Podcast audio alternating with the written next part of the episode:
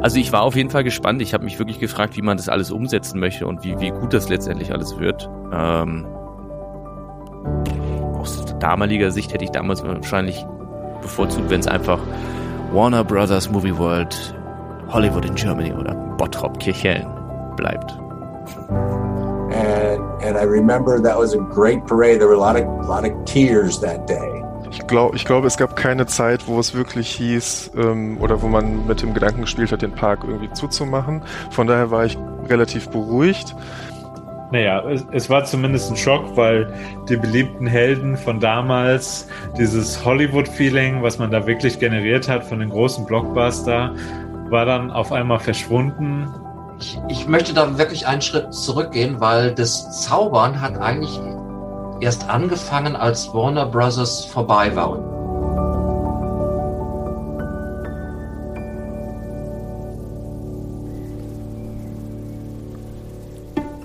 Herzlich willkommen zu How to Freizeitpark, die Reportage. 25 Jahre Hollywood in Germany. Der Moviepark wird 25 Jahre alt und in diesem zweiten Teil beschäftigen wir uns mit der Zeit nach dem Wegfall der Warner Brothers Filmlizenzen. Die Warner Brothers Movie World hatte 2004 ihre letzte Saison gespielt und in der kommenden Winterpause wurde der Park komplett auf links gedreht. Weite Teile des Parks wurden komplett umgestaltet, neu gestaltet und neue Lizenzen wie SpongeBob, Ice Age und auch der Pink Panther wurden in den Park geholt. Es erwartet euch, wie im ersten Teil mit der Geschichte der Warner Brothers Movie World, ein Zusammenschnitt aus vielen Interviews mit ehemaligen und noch aktiven Mitarbeitern. Und auch hier starten wir wieder chronologisch und beginnen in der Winterpause 2004-2005. Über Bottrop hängt ein großes, unsichtbares Fragezeichen und alle Beteiligten fragen sich, wie geht es weiter? Ich bin Mike Christian Schmidt. Ähm, meine Verbindung zur Movie World ist, dass ich 1997 dort angefangen habe zu arbeiten. War auch der erste Freizeitpark, in dem ich angefangen habe und äh, war die Jahre dort, äh, also insgesamt waren es 14, fast 15 Jahre als Entertainment Director und nachher Operations Director. Diese ganzen Brands, die ganzen Filmrechte waren auf einmal weg und ich, ich kann mich noch an zwei Sachen erinnern. Einmal wir haben im Konferenzraum gesessen mit, mit allen Direktoren und wir haben überlegt, was ist denn jetzt eigentlich der Name? Was, was, was machen wir jetzt danach? Sind wir eigentlich noch weiter ein Filmpark oder werden wir ein ganz normaler, in Anführungsstrichen, Freizeitpark werden, weil die Filmrechte waren weg. Und die zweite Sache, an die ich mich auch noch erinnere, ist, ähm, es musste alles nachweislich ähm, entsorgt und zerstört werden. Und wir sind eines Tages halt mit diesen ganzen Character-Kostümen von, von Batman und Co. sind wir wirklich gefahren zur Deponie und wir mussten sehen, wie die eben halt verbrannt wurden. Das musste fotografiert werden, damit wir nach Amerika zeigen konnten. Also es, es ist nichts mehr von diesem Warner Brothers eben halt da. Und ähm, das, das war natürlich ähm, keine schöne Geschichte, wenn man so viel Energie und, und ja, ich sage auch einfach mal ein bisschen Liebe in, in dieses Produkt reingesteckt hat. Denn wie gesagt, gerade diese Filmwelt war auch für, für Deutschland was, äh, was, was ganz Besonderes. So wie jeder Freizeitpark natürlich sein Besonderes eben halt hat. Und das war von heute auf morgen weg. Und wir haben uns dann entschlossen, ja, wir, wir sind weiter ein, ein Filmpark. Und da kam eigentlich das Positive, dass man dort dann erst sagen konnte, okay, wir fangen jetzt bei Null an und jetzt sind wir aber auch wirklich hier in Bottrop-Kirchhellen selber gefragt, Shows zu schreiben, Shows zu machen, Veranstaltungen zu kreieren. Und auf einmal das, was ich eben gesagt habe, was wir nicht durften bei Warner Bros., weil ja alles aus Amerika kam, auf einmal waren wir auch vor einem ganz großen weißen Blatt Papier und haben jetzt überlegt, was wollen die Leute eben halt sehen? Und das hat halt angefangen vom Musical Festivals, die wir gemacht haben, über die Street Entertainment Shows, ähm, bis, bis eben halt zu, zu großen Abendprogrammen mit, äh, mit, mit Live-Musik, mit Orchester, mit Feuerwerken und, und so weiter. Und ich glaube, das hat uns immer ein bisschen ausgemacht, dass wir uns mehr dann auf einmal an den Gästen anpassen durften. Wir konnten schauen, was ist unser Klientel, wo, was wollen wir erreichen und dann zu schauen, wie können wir es am besten mit den Mitteln, und die waren natürlich finanziell jetzt auch nicht ähm, dass man, man uns das Geld äh, zugeschmissen hat. Aber wie können wir das einfach umbauen, erreichen Und da war so viel Team Spirit mit dabei. Da waren so viele Leute, egal aus welcher Abteilung, die gesagt haben, wir wollen mitmachen, wir wollen irgendwas tun. Und das hat, glaube ich, auch äh, meine Zeit so geprägt, überhaupt im, im Warner Bros., aber auch im Moviepark, einfach zu sagen, mit diesen vielen Mitarbeitern zusammen, das war nicht nur, wie anfangs gesagt, wie eine kleine Stadt, sondern es war vielleicht sogar ein bisschen wie eine kleine Familie. Da muss man nicht jeden Bruder mögen, aber äh, es, es war schon wirklich schön. Alles klar. Also Alexander Schulte, 34 Jahre alt, äh, lange wohnhaft im Ruhrgebiet gewesen und dementsprechend verankert mit Warner und äh, Movie World und mittlerweile an der Ostsee lebend. Ähm, also ich war dann, ich muss gerade überlegen, das war dann das erste Jahr Moviepark, da war ich Teamleiter Entertainment. Ähm, und hab halt, wir haben zwei, drei Wochen vor dem offiziellen Saisonstart angefangen und wir kamen halt in den Park an, es war halt noch totale Baustelle. Also es war überall, man hat immer noch alte Sachen wiedererkannt, wurde aber dran gearbeitet. Ähm, und äh, es war etwas befremdlich, aber es sah durchaus schon gut aus. Es hatte Hand und Fuß, was sie da gemacht haben. Okay, ja, wer bin ich? Äh, ich bin Manuel Prosotowitz. Äh, ich bin jetzt schon seit 18 Jahren im Unternehmen. Was mache ich? Das jetzt alles aufzuzählen würde wahrscheinlich den Rahmen sprengen, aber wir fassen es mal grob zusammen. Äh, bin hauptverantwortlich für Marketing und Sales, also bin Director Marketing und Sales im Moviepark Germany und auch verantwortlich für Brand Development des Parks. Das heißt also für die strategische Weiterentwicklung des Parks in allen Bereichen von IP-Entwicklung über Attraktionen, über Infrastruktur des Parks und äh, das fällt auch zu meinen, oder das fällt in meinen Hauptaufgabenbereich. Wir haben das gar nicht geglaubt. Das war so ein bisschen so, ja, ja, ne, weil man arbeitet hier, man ist mit, dieser, mit, mit diesem Emblem, mit den zwei Buchstaben so sehr verbunden und äh, ich habe Tischsets zu Hause gehabt, ich habe wie alle vielleicht die Parkpläne an der Wand gehabt, also ich habe das gelebt und mein, meine T-Shirts, meine Jacken, überall war das Warner-Emblem drauf. Und dann schluckt man erstmal und denkt, jetzt wird so ein bisschen äh, oder es wird ein großer Teil der DNA, also es ist wie als wenn einem das Herz rausgerissen wird. Also es war schon sehr emotional und das ging ja auch einher mit einer großen Entlassungswelle und äh, da war ja wirklich auch wirtschaftlich.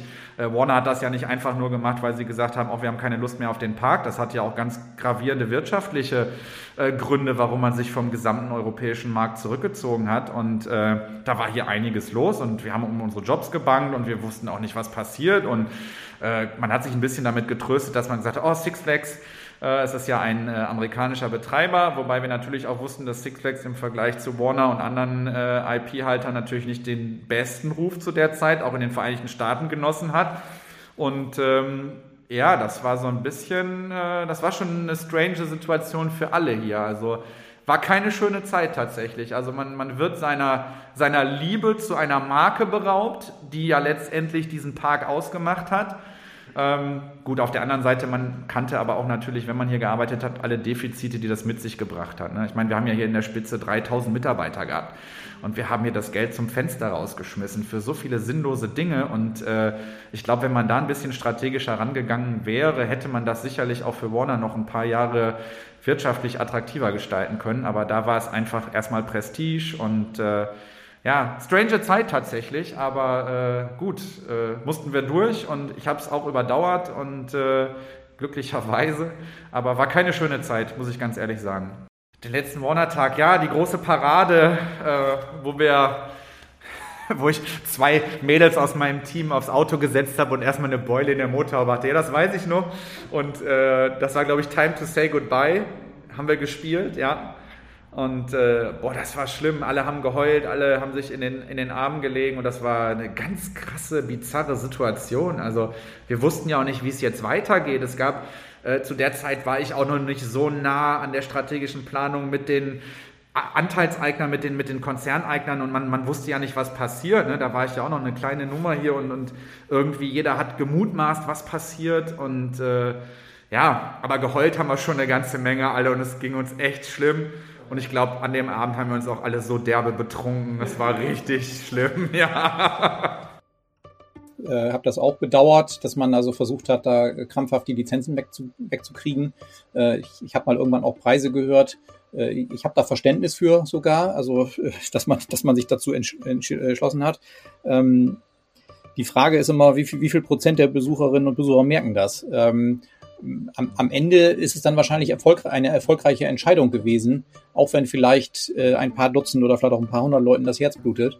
Ähm, die, die, das, der normale Besucher, und ich meine, wir sprechen jetzt hier gerade über 25 Jahre, ähm, die meisten kennen den Park wahrscheinlich nicht seit 25 Jahren, so wie wir den kennen. Ähm, also das, das muss man eben auch noch betrachten. Und äh, es gibt ja sicherlich auch für die meisten Menschen eine gewisse Phase, wo man solche Parks intensiv besucht. Äh, und deswegen wird vielleicht so ein Wechsel äh, in der Zielgruppe, äh, anonym jetzt mal gesprochen, vielleicht gar nicht so sch schlimm gewesen sein habe ich mit das erste Jahr als Moviepark habe ich als Gast mitgekriegt. Ich hatte auch wieder die Saisonkarte und also ich habe nahtlos weitergemacht eigentlich und fand auch cool, dass man da zum Beispiel Ice Age sich geholt hat als Lizenz. Fand das nie so gut wie Looney Tunes Adventure an gleicher Stelle vorher, aber es war schon, war schon okay. Man hat auch, man hat gemerkt, es war so ein bisschen im Kinderland, vor allem so mit heißer Nadel, so, öh, wir brauchen neue Figuren. Die waren so ein bisschen komisch. Und äh, ansonsten gut, es gab ja genug Attraktionen, die Holzachterbahn, ob die jetzt Wild Wild West oder Bandit heißt, so super an den Film angeschlossen war die Bahn jetzt auch nicht. Also es gab genug, genug Ecken im Park, wo man das eigentlich im Grunde nicht gemerkt hat, außer dass der Name ausgetauscht wurde von der Bahn jetzt. Ja. Aber damals ist es ja dann auch in der Zeit des Ice Age Adventure entstanden. Und ähm, das war ja dann auch doch nochmal eine, eine schöne Attraktion, die sie sich da reingesetzt haben. Das haben sie ja mit Thinkwell ähm, gebaut. Ich habe da auch noch viele Kollegen, die erzählen mir immer noch die Geschichten darüber, wie sie das alles gebaut haben, der straffe Zeitplan, aber dass am Ende doch alles geklappt hat und so.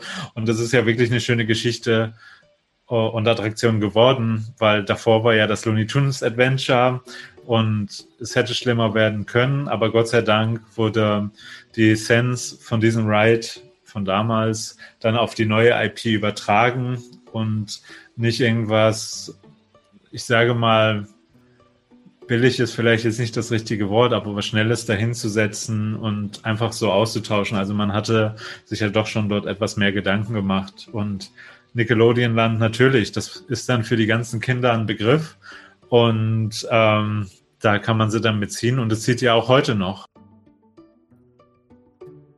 Ich glaube, ich habe bis dato noch nie äh, von SpongeBob gehört. Und als sie uns diesen gelben Schwamm vorgestellt haben, habe ich gedacht, oh Gott, das soll jetzt die Rettung sein. Und alle waren echt skeptisch und das war alles so strange. Und dann diese Mixtur und auch die Eröffnung, die wir damals geplant haben äh, mit unserer Pressesprecherin äh, Antje Kurz-Müller, die auch echt, wo wir immer noch heute ganz tollen freundschaftlichen Kontakt haben. Und die hat uns auch immer mitgenommen mit all diesen Verrücktheiten, die da geplant waren. Und äh, ja, die haben dann gesagt, okay, ihr kriegt Ice Age, das war ja okay. Haben wir gesagt, super, aber dann noch SpongeBob und Nickelodeon und das war zu der Zeit damals auch irgendwie so ein bisschen, wenn man nicht die direkte Zielgruppe war, es war ja eher mehr so Preschool-Programm und es war alles so ein bisschen komisch. Dann haben die schon angefangen, von den Bänken die Logos abzuflexen und irgendwie war es also so ein bisschen komisch. Und als der Park dann auch, dann wurde neu gestrichen, dann gab es ja auch noch die Movicals diese komischen Figuren, die sich irgendein so verrückter Designer in Belgien ausgedacht hat, wo wir alle gesagt haben, wie sollen die gebaut werden als Figuren? Das konnte sich keiner vorstellen und irgendwann standen sie hier und keiner konnte die tragen, weil die viel zu schwer und behäbig waren und das, so ging es dann schon los. Und ich glaube, die damalig geplante Eröffnung mit dem Helikopter, der dann quasi den roten Vorhang vom Tor ziehen sollte, das hat irgendeine so wilde PR-Agentur geplant. Das hat auch nicht funktioniert. Da sind alle Mülltonnen weggeflogen, alle Palmen wurden entwurzelt. Das war, glaube ich, das Omen für, dass der Start ein bisschen holprig war und wir alle waren uns echt unsicher, was passiert. Und ähm, ja, aber wir waren auf einmal im Moviepark und ich glaube, auch da haben wir damals sehr, sehr viele ähm, ja, Herausforderungen gehabt und ich glaube, das Rebranding, diesen Rebranding-Prozess, den hätte man viel sauberer marketingstrategisch begleiten müssen, weil ich weiß, damals zu der Zeit war ich da schon in der Marketingabteilung tätig und kein Mensch hat verstanden, was jetzt Moviepark ist. Und das war, glaube ich, ein ganz, ganz großer Fehler, den wir, den wir bis heute in Teilen noch spüren, weil Leute immer noch sagen, oh, der Warner Park in Bottrop. Und ähm, wir messen ja auch unsere Brand Awareness und wir merken natürlich auch, dass es mit jedem Jahr immer besser wird. Und äh, das ist ja auch unsere Hauptaufgabe vom Marketing, daran zu arbeiten. Aber zu der Zeit war unsere Brand Awareness mit Movie Park sowas von im Keller und irgendwie hat es keiner gekannt. Und dann kamen noch die Movicals dazu und das war auch schon wieder sehr komisch, dieser Start. Und äh, ja, also irgendwie schön, weil es war was Neues, aber irgendwie auch komisch. Und äh, wir mussten das alle, glaube ich, erstmal auf uns wirken lassen im Team, was passiert. Und äh, ja, wir mussten erstmal testen und gucken und reagieren. Also das war die nächste strange Situation. Ich kann hier von der, von der operativen Seite beziehungsweise von der Entertainment-Seite sagen, ja, äh, ganz klar für äh, das Marketing äh, war es eine wahnsinnig große Herausforderung, eben halt sich erstmal mit den Bauten, die man hat, neu zu entwickeln. Denn es war ja auch alles so gebaut auf Grundlage immer des Films. Und äh, wir mussten natürlich jetzt schauen, wo kommen wir jetzt an, an Filmrechte ran? Wer ist interessiert, äh, unserem Park ein neues oder ein anderes Leben eben halt einzuhauchen? Und das war eine ganz, ganz spannende Zeit. In der Tat, es war eine ganz, ganz spannende Zeit für alle, sowohl für Fans als auch für die Mitarbeitenden. Es gab, tja, eigentlich keine richtige Richtung, es fehlte ein Ziel, eine Vision und der Park stand da jetzt. Movie Park Germany. Was machen wir jetzt? Tja, eine gute Frage. Diese Frage haben sich wahrscheinlich auch die neuen Geschäftsführer und Eigentümer gestellt und man hat in den ersten Jahren erstmal was Sinnvolles gemacht. Man hat den Park auf links gedreht und zwar hinter den Kulissen. Es gab viele Renovierungen, viel Infrastruktur, die neu aufgebaut wurde, denn in den vorhergegangenen Jahren wurde gerade in den Bereichen nicht wirklich viel investiert. Zusammen mit dem damaligen neuen General Manager Andreas Stickel, der 2005 bis 2007 dort die Leitung übernommen bekommen hat, wurden viele Dinge auf den Weg gebracht, die dann auch dazu führten, dass irgendwann Star Park sich aufgelöst hatte. Movie Park Germany stand also alleine da. Ab 2007 gab es dann auch mal wieder einen Wechsel in der Geschäftsleitung. Es gab einen neuen General Manager. Der neue General Manager hat mit seiner lässigen und charmanten niederländischen Art den Park vorbereitet und vor allem die Richtungen vorbereitet. Man könnte also quasi sagen, er hat die Wege und äh, Straßen gepflastert, damit der Park überhaupt in eine Richtung laufen kann. Wie die ersten Jahre für Wouter Deckers im Moviepark Germany gewesen sind, das erzählt er uns, glaube ich, jetzt besser selbst. Ja, in, eigentlich muss ich natürlich äh, von meiner Seite auch sagen, den Moviepark Germany, ähm, äh, Stefan, weil das war schon, ähm, Moviepark Germany, wann ich in 2005 da tätig geworden äh, bin, das war im Sommer.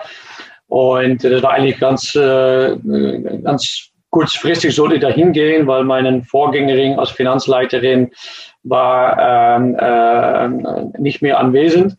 Und dann sollte sein, gehen wir hoch und Tal von, äh, von Six Flags Holland oder Walibi Holland auf dem Moment rüber für drei Monate zum, äh, zum Bottrop und sorgen, dass die, die Sommer durch ist und dann kannst du wieder zurück zu Holland. Und äh, das war eigentlich die, die Abmachung, was ich mit äh, auf dem Moment äh, Wafel in Belgien gemacht habe.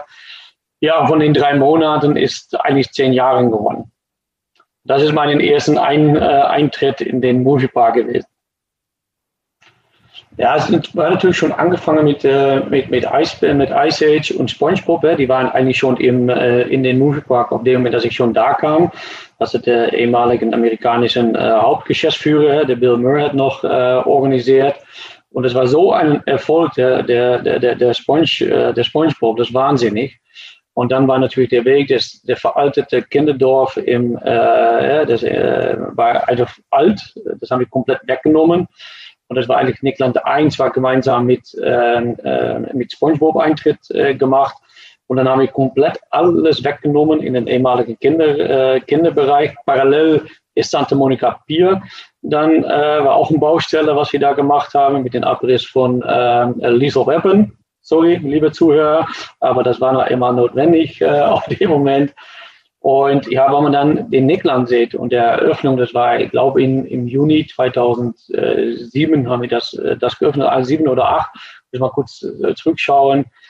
Und wahnsinnig war das. Der, äh, der, der Dora-Fahrgeschäft mit dem großen Berg war noch nicht fertig. Das war sehr traurig. Und auf dem Moment auch der, der Stratosphere, die, die, war nicht, die war noch nicht offen. Da war ein Teil, das war so groß wie ein, ein, ein Euro-Münz, haben wir irgendwo nachgesucht. Äh, und das haben wir nur einen Tag später festgestellt. Und das war eine Katastrophe. Ich kann mich noch an den Party erinnern, weil wir haben auch tatsächlich gesagt, weil jeder hat Angst gehabt oder viele Leute, äh, sogar Behörde, Banken, wie geht es weiter mit den, mit den Moviepark? Und das war eigentlich so ein Highlight für uns allen, für das ganze Team. Und wir haben dann im Event Center, haben wir da so eine riesen Party außen äh, gegeben mit alle eingeladenen Gästen, mit, mit, äh, mit äh, Weiterverkauf, mit unseren eigenen Tee, mit, mit allem, um mal zu tun. Und ja, das war gigantisch, muss ich sagen. Äh, das war so ein Punkt, oh, wir sind noch da, es geht in eine gute Richtung das sitzt natürlich tief und ich weiß, dass viele Fans und äh, auch ich, das war, das war ja äh, so einer meiner ersten großen Achterbahnen hier in Deutschland und mit Looping, das war ja damals auch mit dem brennenden Auto. Alle lieben und vermissen dieses brennende Auto. Das war natürlich gigantisch.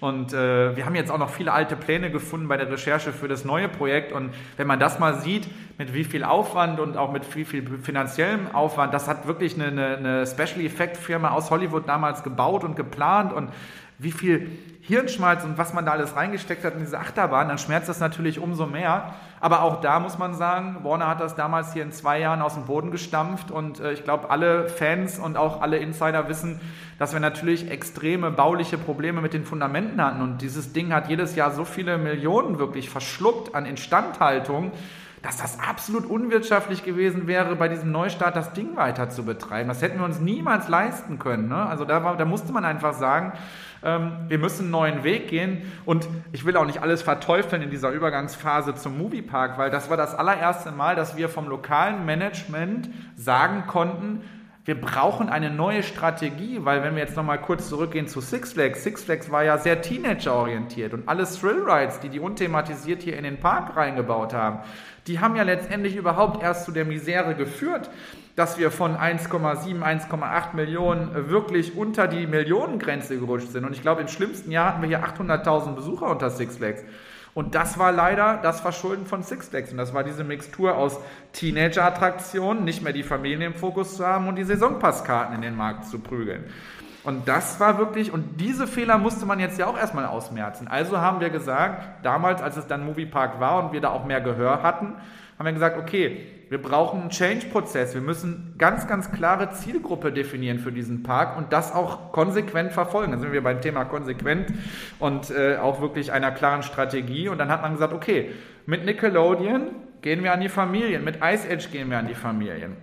Mit dem Santa Monica Pier, und da kann man sich jetzt auch drüber streiten, äh, dass das damals gemacht wurde, aber das war auch Teil dieses Change-Prozesses, dass wir gesagt haben, darauf bauen wir kleine Flatrides für Kinder und Familien statt einer großen Achterbahn, die uns im Jahr mehrere Millionen Instandhaltung kostet. Das war ja alles Prozess des Ganzen. Insofern musste die weichen, hat aber auch letztendlich dazu beigetragen, das muss man auch fairerweise sagen, dass wir diesen, diesen Wandelprozess hin zu unserer eigentlichen Kernzielgruppe Familie mit Kindern wieder geschafft haben. Also das, das ist, glaube ich, auch nicht ganz nicht vielen Leuten so ganz bewusst, dass das auch Teil dieser, dieser, dieser neuen Strategie war.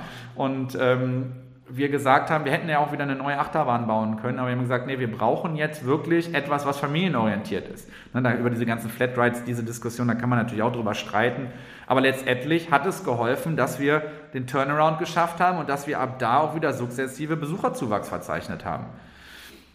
Ja, ja das, war, das, das war auch dringend notwendig äh, natürlich. Man hat das in alle äh, Gästeumfragen und wir haben das selbst natürlich auch gesehen. Äh, dass da einiges zu tun war und dann war das überall das Asphalt. Äh, wir haben eigentlich auf den äh, Moment gesagt, sobald da größere Projekte sein, sollte das Asphalt weg sein. Äh, und da haben wir dann mit Pflastersteinen ersetzt und das, das, ist einfach viel freundlicher irgendwo, was wir da gehabt haben. Ja, und dann natürlich den, den großen Vorteil war, dass auf dem Moment Nickelodeon mit deren Charaktere natürlich der große Hit waren in komplett Europa. Und äh, wir haben eigentlich in, äh, in Starbucks Gruppe oder bei Six Flags dürfte Moviepark keine Werbung mehr machen in Holland. Six Flags Holland auf dem dürfte keine Werbung eigentlich machen in, äh, in Deutschland. Und in den ersten paar Jahren von Warner waren da drei, äh, 300, 350.000 Besucher locker aus, äh, aus den Niederlanden. Und in 2005 waren nur noch 68.000, glaube ich, wenn ich das richtig in Erinnerung habe, nur 68.000 Besucher aus Holland da. Und äh, wie gesagt, ich wohne selbst äh, vier, äh, drei, vier Stunden Fahrt weg von, äh, vom, äh, vom Park. Und das heißt, dass auch viele Gäste aus Holland dahin kommen. Und das haben wir wieder umgedreht mit einer weiteren Marketingstrategie und einer Kampagne in Holland. Und dann sind die auch alle wieder zurückgekommen. Aber da haben wir natürlich auch äh, einen strategisch wirklich guten Geschäftsführer zu der Zeit gehabt, weil ich glaube, da war es noch ein da war es wirklich auch notwendig, auch öfter nochmal auf den Tisch zu hauen und seine Meinung klar zu vertreten. Und ich glaube, das konnte der Wouter immer ganz gut und äh, das war zu der Zeit sicherlich auch noch angebracht und das hat uns auch so ein bisschen den Weg geebnet, uns auch innerhalb dieser Gruppe zu emanzipieren. Also wir haben mittlerweile und wir sind konzerngeführt, aber wir haben sehr viele Freiheiten und wir sind auch immer Benchmark innerhalb der, und ich sage das bewusst, innerhalb der Gruppe sind wir auch immer Benchmark für viele andere Parks gewesen. Ja, ähm, oh, wenige Worte, ist bei mir immer, immer schwierig. Äh, ähm, ja, das, den, den Detailgrad oder was wir wieder eingeführt haben, um unsere Liebe von Detail so viel wie möglich versuchen, einen Film Thematisierung mit, mit zurückzunehmen, was irgendwann auch ein bisschen weg war in den Moveparken. Gott sei Dank passiert das jetzt auch wieder mit den neuen Fahrgeschäfts, welchen bald hoffentlich offen geht, äh, sobald uns äh, Frau Corona uns das zu, äh, zulässt, zulässt ist da ein, ein, ein, anderen Klientel. Wir haben auch etwas größere, äh, mehr Teenagers gehabt äh, auf dem Moment im Moviepark.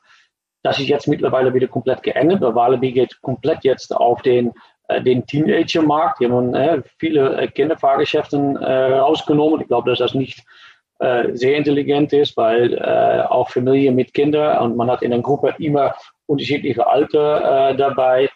Und das ist eigentlich der große Unterschied. Und ja, den Musikpark hat einfach ein Jahr länger Halloween gemacht. Ich glaube, man, man wächst immer aus den Erfahrungen, die man hat. Ähm, da gehören gute sowie schlechte Erfahrungen mit dazu. Der Moviepark hat mittlerweile ein ganz neues Team und äh, er, er wird nun 25, wo ich sehr, sehr äh, stolz drauf bin. Ähm, aber ich glaube, der Moviepark wächst gerade in seine Richtung hinein, wo das jetzige Team den Park gerade eben halt sieht. Und das Schöne ist im Moviepark, und das finde ich so besonders, dass er nie stillgestanden hat ähm, auch wenn die Zeiten heute anders sind als 1997, wo ich von erzählt habe, er entwickelt sich immer weiter in, in eine Richtung und die Richtung muss immer die Richtung sein, was den Gästen am meisten gefällt.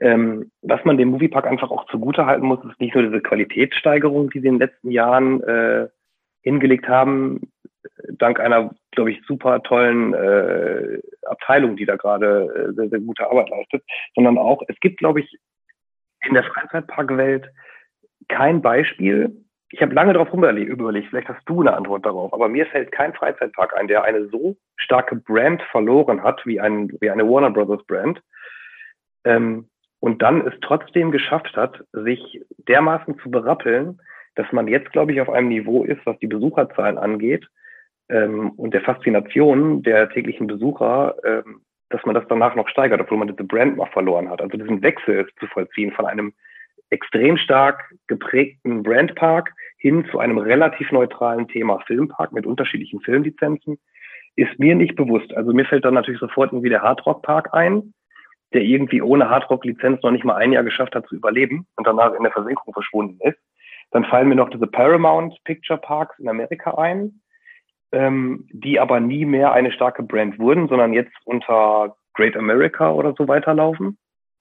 Mir fällt kein Beispiel ein, dass ein Park das jemals geschafft hat, was der Moviepark geschafft hat.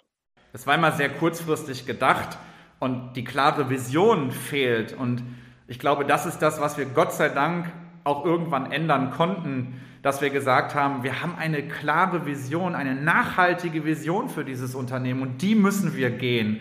Und wir können nicht, und ich, ich erinnere mich ja auch noch an die Zeit, als wir beide hier zusammengearbeitet haben und äh, es immer wirklich einen Monat mal nach links und einen Monat nach rechts ging und wenn man mal eine Entscheidung treffen wollte und wir wollten, ich weiß noch, wir wollten mal eine Dinnershow etablieren und dann haben die gesagt, um Gottes Willen, das funktioniert nicht.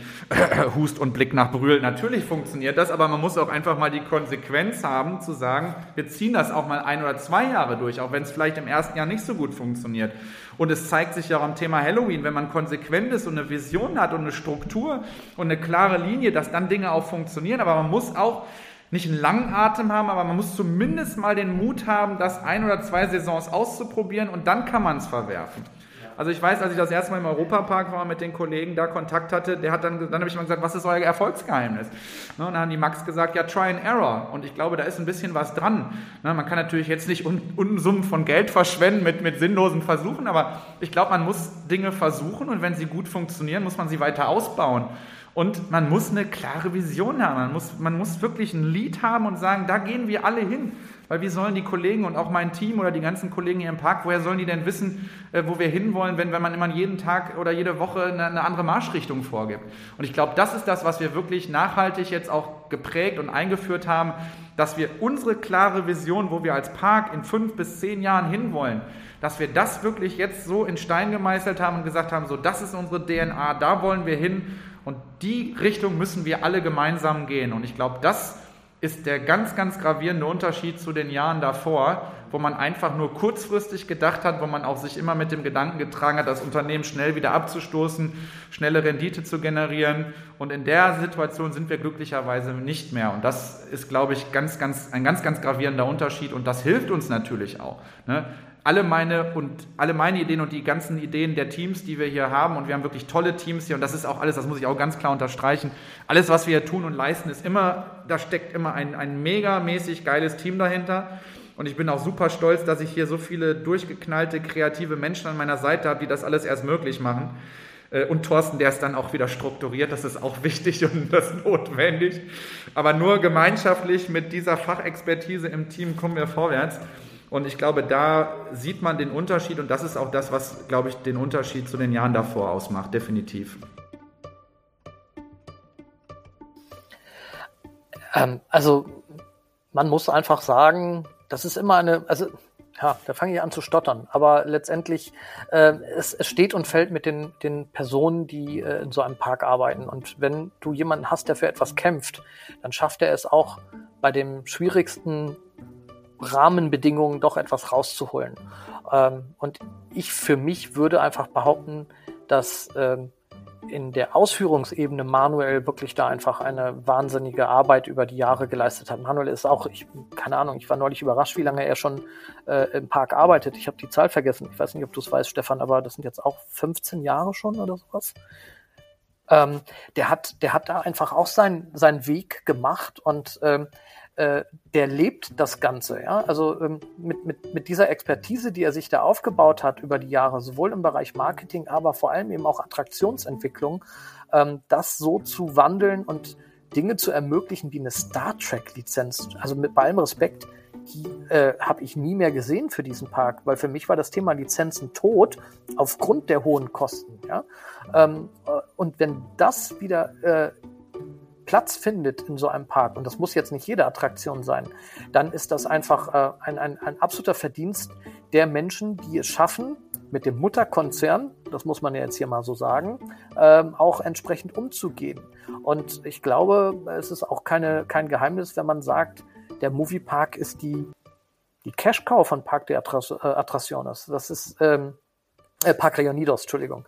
Ähm, der, der funktioniert einfach äh, mittlerweile sehr gut ähm, und äh, hat immer noch Altlasten, die er Stück für Stück beheben muss, äh, aber man arbeitet dran. Also allein die neue Achterbahn, die dies Jahr in der alten Looney Tunes äh, Studio Tour äh, entstehen wird. Ja, ich meine, ich bedauere es um, um diese alte liebe Bootsfahrt, die äh, echt für mich eine der atmosphärischsten ähm, Warner-Attraktionen damals war. Ähm, und Ice Age hat mich nie begeistern können. Aber ähm, das da arbeitet man so kontinuierlich dran, das zu wandeln, dass das äh, eigentlich nur den Leuten zu verdanken ist, die da an vorderster Front im Management und in der Ausführung schaffen, ähm, diese Gelder dafür freizumachen und äh, dann auch eben entsprechend äh, das so toll umzusetzen. Ich finde, Parques Reunidos als Eigentümer tut dem Park gut. Ähm, gerade nach Six Flags und so Gesellschaften, die da so ein bisschen investiert und das wieder verkaufen, verkauft haben, ähm, ist es erstmal was längerfristiges mittlerweile geworden. Und seit Jahren ist es ja auch so, dass man das Gefühl hat, dass diese Gesellschaft aus Spanien darauf hört, was die Leute in Bottrop vor Ort äh, sagen und sich wünschen.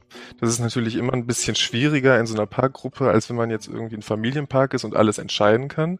Aber äh, es gibt, gab ja genug ähm, Attraktionen, jetzt Area 51, die renoviert wurden einfach, wo man auch hätte sagen können, nee, das ist einfach eine Investition, die lohnt sich vielleicht werbetechnisch nicht so, wie wenn wir jetzt irgendwas anderes machen. Das kriegt ihr nicht. Und ich finde, an sowas merkt man, dass die zuhören. Und das finde ich ganz gut. Das gefällt mir. Ich glaube, das Attraktionsportfolio oder das allgemeine Erlebnisportfolio haben die gut studiert und auch so ausgebaut, dass man wirklich die ganze Familie da mitnehmen kann. Ja, also man muss ja sagen, so, so Verkäufe in der Freizeitparkbranche sind ja eigentlich selten gut geprägt. Also wenn ein Park sich dazu entschließt, wir verkaufen ihn weiter, leidet in der Regel immer die Qualität runter. Also bestes Beispiel finde ich ist der Heidepark, der einfach mal ein richtig cooler Park war und mittlerweile kaum noch ein Schatten seiner selbst ist. Zwar mit ein paar coolen Attraktionen, aber irgendwie äh, der halbe Park liegt brach und das ist halt auch einfach, ne?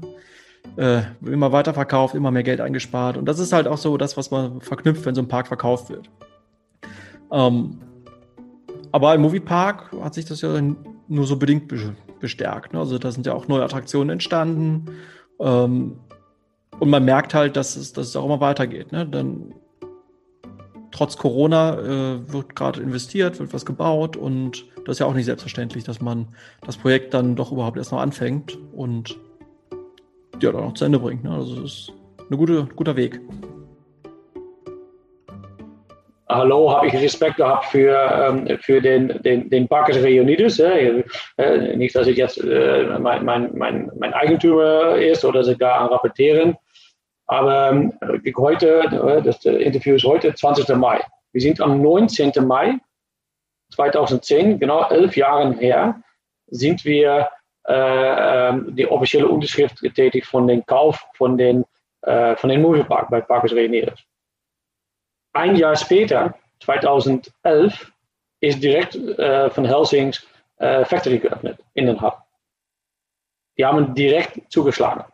Und das muss ich sagen, das habe ich eigentlich niemals erwartet, dass ich so schnell, äh, weil ich kenne natürlich auch deren Ruf äh, von, von den Parkers und ich finde das unrecht, äh, vielleicht bei einem oder anderen Parken schon, aber was wir im Moviepark getan haben, was da jetzt eine Menge an Geld reingesteckt ist, ist enorm, ist nicht zu unterschätzen.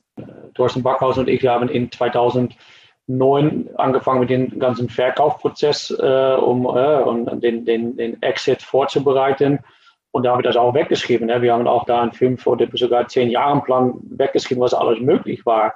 Äh, wir sind in den, den, den Bereich mit, äh, in, in den Ruhrgebiet mit in, in Europa, wo die meisten Leute äh, wohnen aus unterschiedlichen Ländern. Da sind äh, fast 17 Millionen oder 20 Millionen Leute, glaube ich, wenn ich das äh, gut in Erinnerung habe, in den Zahlen, welche innerhalb anderthalb Stunden, zwei Stunden zu uns können kommen in, in Movie Park.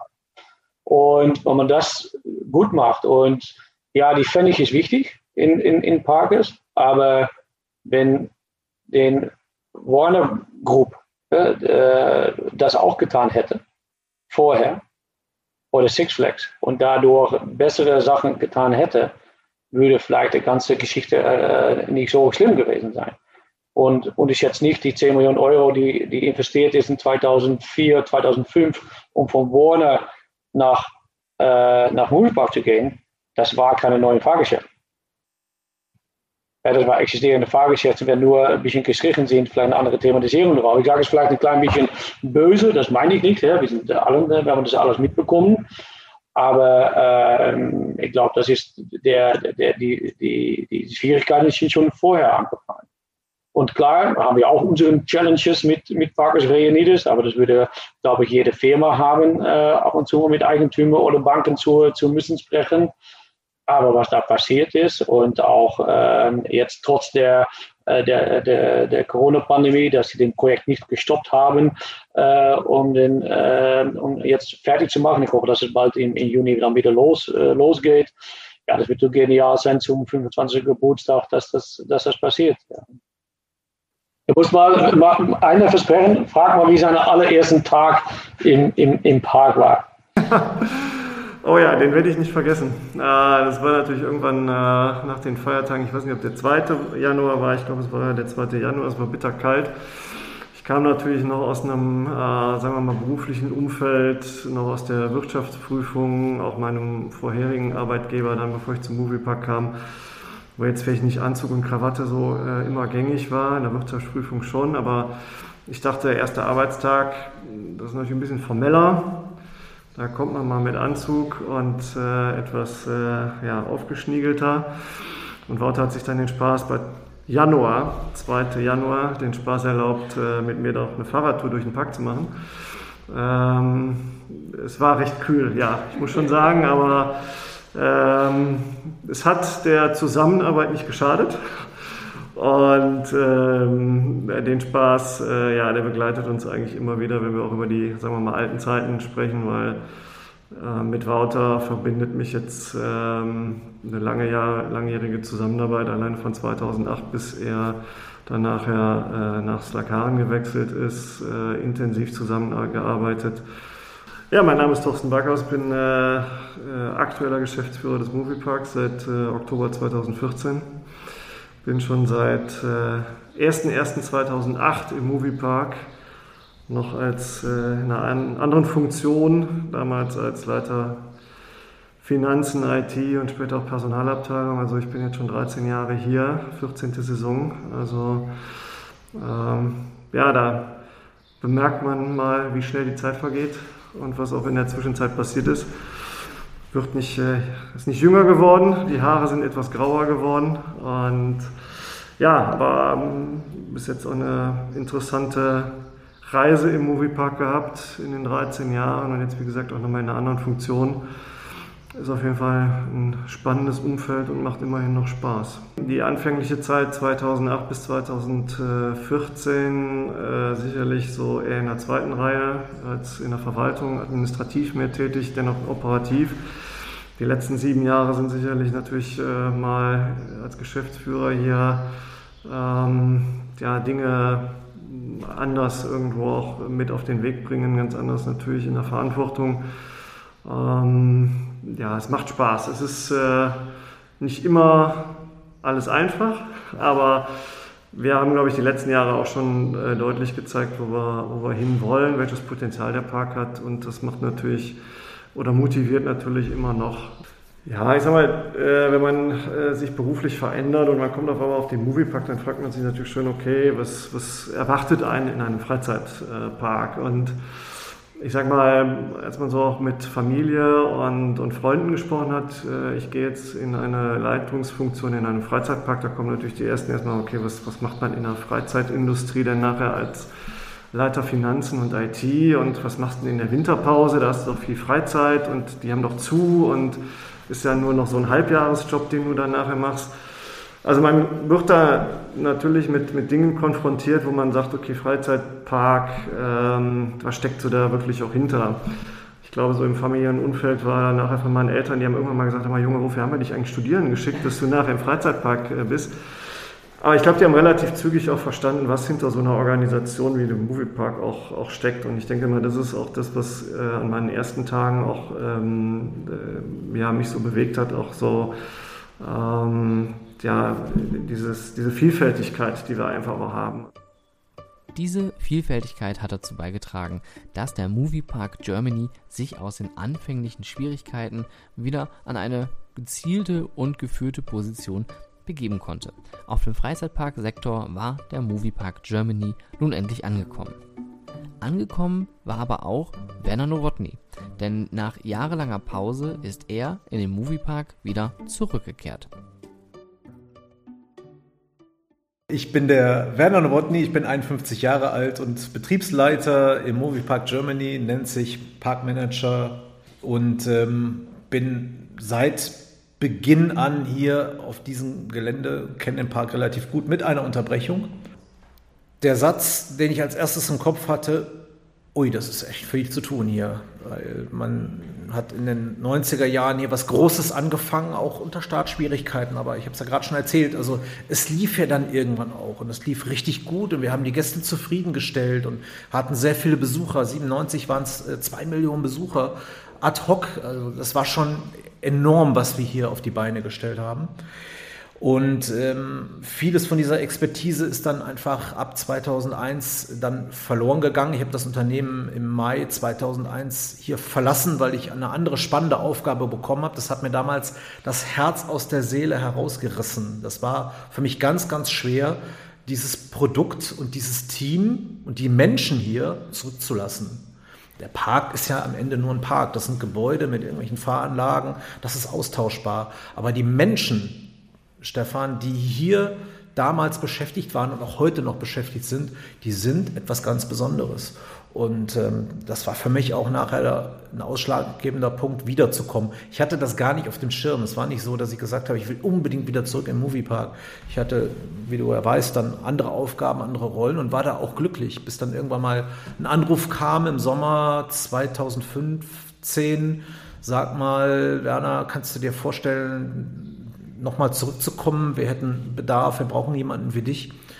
Da war meine erste Reaktion beim ersten Telefonat im Hinterkopf tatsächlich erstmal, nee, nee, weil für mich ist dieses Kapitel abgeschlossen gewesen.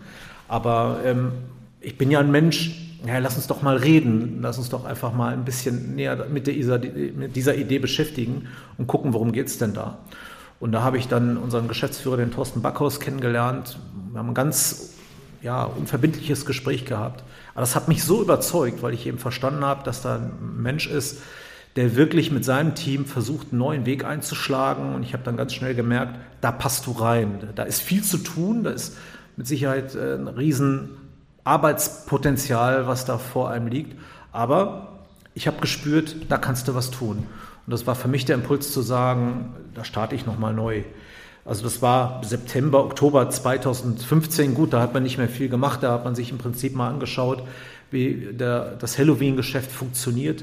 2016 war dann für mich so das Norming-Jahr, wo man dann einfach mal geschaut hat, wo steht man hier in diesem Unternehmen, wie, wie hat sich die Belegschaft verändert, wer ist noch da, was ist passiert in den ganzen Jahren, äh, in denen ich nicht da war. Das waren ja immerhin, immerhin 14 äh, Jahre, wo ich nicht hier war. 2017 war ein Storming-Jahr, wo es auch ganz viele Konflikte gab, die man mit sich selber hatte, mit den Kollegen hatte, wenn man seinen eigenen Dickkopf hatte, aus den Dingen, die man woanders mal gelernt hat, wo man dann erstmal feststellt, nee, das, was woanders funktioniert hat, funktioniert aber nicht unbedingt hier. Und man muss sich auch ein Stückchen weit auf die Gegebenheiten hier einlassen und es zulassen. Und die Kollegen müssen vielleicht auch mal lernen, dass der Werner ein ganz anderer ist, wie der, der damals gegangen ist, der einen anderen Anspruch hat, neue, neue Dinge gelernt hat. Aber 2018 war das dann Forming-Jahr, wo man dann die eigenen Grenzen erkannt hat und auch in der Lage war, sich einzufügen, wo man in der Lage war, das Team auch zu überzeugen, mal etwas Neues auszuprobieren, in neue Wege zu gehen. Und 2019 ist dann das Performing-Jahr, wo man dann wirklich die Ideen und Änderungen umsetzen konnte und wirklich zeigen kann, ähm, dass wir im Parkbetrieb einiges verändern konnten in die richtige Richtung. Und jetzt mit Corona 2020 musste ich alles, was ich seit seit wann bin ich in der Branche? Seit 1994 mit Vergnügungsanlagen, Fahrgeschäften arbeite ich seit 1986. Alles, was ich seit 86 gelernt habe, musste ich 2020 nochmal neu lernen durch Corona. Und alles, was ich 2020 neu gelernt habe, kann ich jetzt in diesen Tagen auch nochmal komplett neu lernen, weil einfach die Pandemie alles auf den Kopf stellt, was wir bis jetzt gelernt haben. Ich glaube, da habe ich mit dem Manuel eine ähm, nie ausgesprochene Abmachung. Der Manuel ist der, der den Park als Außenminister nach außen verkauft, der sich vor die Presse stellt und ähm, den Park unseren Kunden, unseren Gästen nach außen hin zu verkaufen. Und äh, wenn es einen Außenminister gibt, muss es auch einen Innenminister geben. Und die Rolle, glaube ich, möchte ich ausfüllen und ich hoffe, dass ich sie auch gut ausfülle. Ich bin so oft wie es geht wirklich draußen im Park, bin für alle Mitarbeiter ansprechbar und versuche ähm, mich auch darum zu kümmern, auch für unsere Gäste ansprechbar zu sein bei allen Dingen. Dass es gar nicht erst darum kommt, dass ein Gast sich nachhinein beschwert und irgendwelche langen E-Mails schreibt, sondern ich versuche so oft wie es geht, wirklich mich auch im Park sehen zu lassen. Und viele Gäste wissen das schon, ah, das ist der Werner, der kümmert sich darum, wenn irgendwas nicht vernünftig funktioniert. Und die kommen, die sprechen mich an, sagen sie mal, haben Sie das schon gesehen oder können Sie mir da mal helfen? Oder ich, Mensch, ich habe mich da jetzt drüber geärgert, ich habe immer noch keine E-Mail von Ihnen bekommen. Dann ähm, wissen die Gäste, dass ich die Dinge auch ernst nehme und mich darum kümmere. Und ich bin der Innenminister vom Moviepark, ja, und das fülle ich gerne aus, die Rolle. Oh, das hat er gesagt. Das, oh, das, das ehrt mich. Äh, mein Gott, das hat noch keiner gesagt. Das ist ein schönes Kompliment. Da freue ich mich. Ähm, ja, ich bin natürlich ein bisschen das Gesicht des Parks neben Ann-Kathrin Dölken, unserer Pressesprecherin, und dem Thorsten. Wir sind so ein bisschen das Dreigestirn hier. Und äh, als Außenminister natürlich ist es mir immer extrem wichtig und auch bedingt dadurch, dass ich weiß, wie es in der Vergangenheit war, ist es mir natürlich extrem wichtig, die Außendarstellung des Parks in allen Bereichen ja, zu kontrollieren und die Hand drauf zu haben, dass die auch wirklich in, in, in allen Teilen, soweit das wirklich möglich ist in unserem Daily Business, immer sehr gut und positiv ist. Das ist äh, die Ansprache der Gäste in allen Bereichen, die Customer Journey, haben wir auch schon drüber gesprochen. Und äh, auch die Repräsentation des Unternehmens natürlich auf Events, äh, bei Partnern, bei, bei, bei Medienvertretern.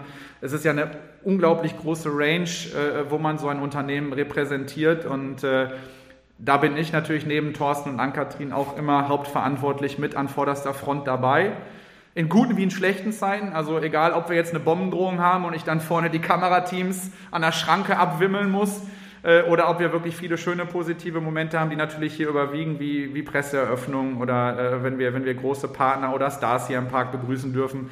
Ähm, und ich glaube, das fasst das, glaube ich, ganz schön zusammen. Als Außenminister bin ich natürlich derjenige, der mit allen Ländern, auch grenzübergreifend natürlich Kontakt hat, mit den IP-Gebern in den Vereinigten Staaten, mit, mit, also ich bin eigentlich der Touchpoint neben Thorsten, der wirklich dann sehr, sehr viele Berührungsmomente hat mit, mit, mit allen Ländern und Kontakten, die der Park so pflegt. Ja, ich glaube, das trifft es ganz gut ich glaube, ohne Manuel wäre der Moviepark jetzt nicht da, wo er jetzt ist. Der treibt da sehr viele Sachen voran, hat Visionen und ähm, hat echt gute Ideen, wie es weitergehen soll, wo es hingehen soll, was man machen kann. Und ich habe selten jemanden gesehen, der äh, so krass sich den Arsch für den Park aufreißt.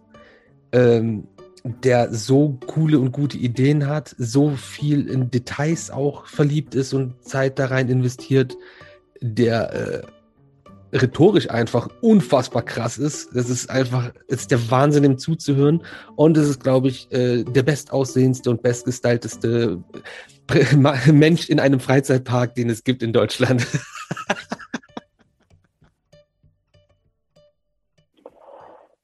also wenn ich die Zeit mal komplett zusammenfassen soll, ich fand Warner war eine sehr, aufgrund der Lizenz, eine sehr emotional schöne Zeit als Angestellter, sowohl als Angestellter wie auch als Besucher.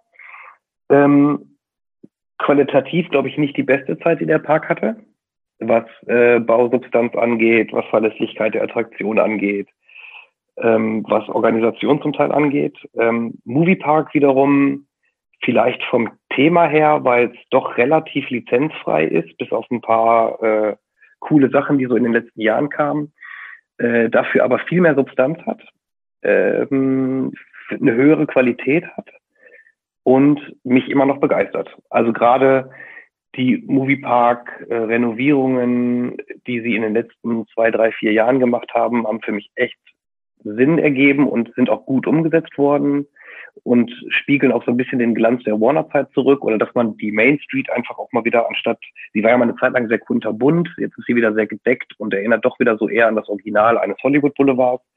Ähm, die jetzige Moviepark-Zeit, da würde ich sagen, hat einfach mehr Substanz und ist einfach qualitativ deutlich über äh, Warner-Niveau. Na, ich muss sagen, dass ich der, der meist verknüpft bin ich an den ähm, ähm, von Helsings Factory, muss ich sagen weil wir da echt mit so viel äh, Herzblut reingesteckt haben, weil es wieder, das sollte wieder die Hochthematisierung sein und das, das Gefühl, was in früher Zeiten in Warner da war, da kann man natürlich nur positiv über, über sprechen. Und Ähm, ich glaube, das ist gelungen. Ich spreche natürlich für mein eigenes Projekt, wo andere müssen das mal äh, beurteilen, Stefan. Aber ich kann mich daran erinnern, dass für jedes Moment, aha, es hat wieder mit Film zu tun, es ist ein cooles Fahrgeschäft, es ist äh, definitiv mehr thematisiert gewesen, in, was in den letzten Jahren vorher äh, passiert war. Ist auch cool in den, in den, äh, in den Dark Ride, muss ich sagen, äh, dabei. Ähm, meine Stimme, ich weiß nicht, ob das sollte noch da, da sein, irgendwo in den, äh, äh in, beim Ausgangsbereich. Ich weiß nicht, ob das noch erinnert, wenn du da aus dem Ausstieg kommst, dann muss man die, die Gang zum Exit-Shop äh, laufen und da kommt der, äh, den Skeleton kommt noch von der Decke kommt runter. Und da ist äh, auch ein Soundfile, äh, Soundfile da und da sollte ein sein, hört man das da. Und ähm, das sollte ein Soundfall aus äh, von den, ähm, äh, den niederländischen Firma, die den ganzen Sound gemacht hat. Kam nicht, kam nicht. Und dann war ich mit der Liebe nachts vor der Eröffnung waren wir, äh, waren wir da. Ich brauche einen Soundfall. Und auf dem Moment, ich hatte noch einen Blackberry, habe ich auf dem Blackberry den, den, den Soundfile aufgenommen und über E-Mail zu Switzerland äh, geschickt, weil da waren die am Programmieren auf, äh, auf dem Moment. Und ich meine, äh, anders muss ich mal dringend mit der Thorsten sprechen, äh, ist das immer noch zu hören da. Also wenn ich mit, mit meinen Freunden oder Kumpels äh, da oder Kinder äh, rundlaufen, dann mache ich immer mal den, den Van Helsing, um das nochmal zu testen. Äh, ja, das ist eine ein coole, äh, coole Geschichte und ich habe auch gespürt, dass nach dem Nickland 1, 2 und dann diesen, diese Van Helsing kam, das geht ständig hoch und so weiter der Lost Tempo war auch ein cooles Projekt. Das war leider technisch gesehen ein sehr äh, aufwendiges äh, Fahrgeschäft. Auch in die Wartung ist es unglaublich äh, schwierig. Das war, äh, das tut mir auch leid für jetzt, dieses Team. Ich glaube, das ist immer noch schwierig, um das zu, zu, zu warten. Ich weiß nicht, was der letzte Stand äh, da ist. Das war ein Hype und es glaube immer noch gut, aber es war so enorm in Entwicklung, dass man jetzt mittlerweile so weiter ist, dass man das nicht mehr kann vergleichen. Äh, Ganz klar natürlich, ähm, wofür steht der Moviepark? Was, was macht ihn aus? Äh, wie sehen unsere äh, Gäste uns auch? Und das ist natürlich äh, Moviepark, äh, Filmthema. Und das versuchen wir konsequent auch äh, wieder reinzubringen in, in Neuentwicklungen oder in Überarbeitungen.